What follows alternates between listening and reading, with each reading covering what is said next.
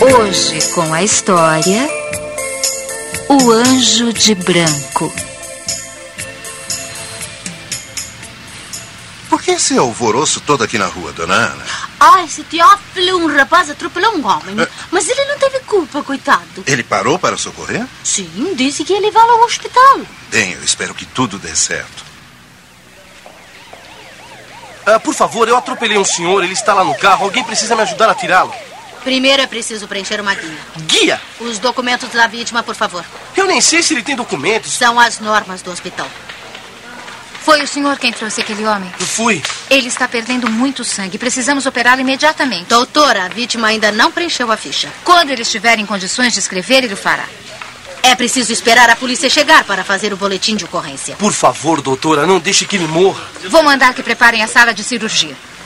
Doutora, é contra o regulamento. Ei, doutora! Ela não me ouviu. Ainda bem.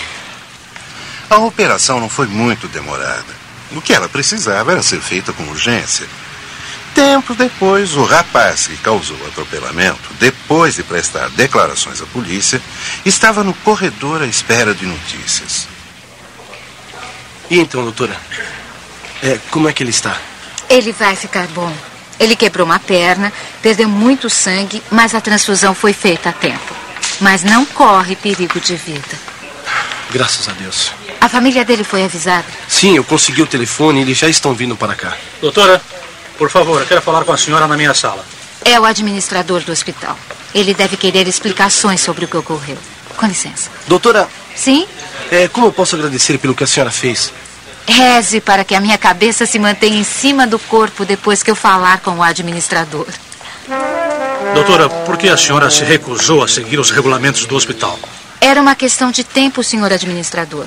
Ou se preenchia tal guia, ou se salvava a vida do homem. Isso é um caso de infração.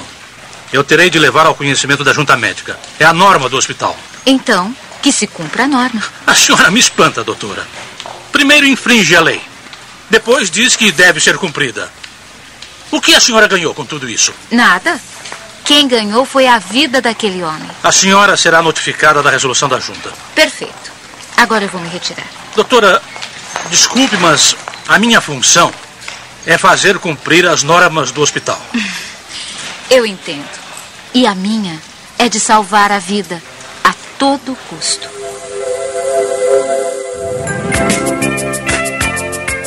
Assim está escrito. Foi Deus quem nos tornou ministros de uma aliança nova.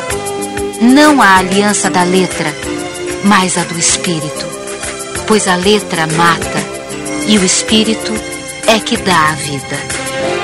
Segunda carta aos Coríntios, capítulo 3, versículo 6.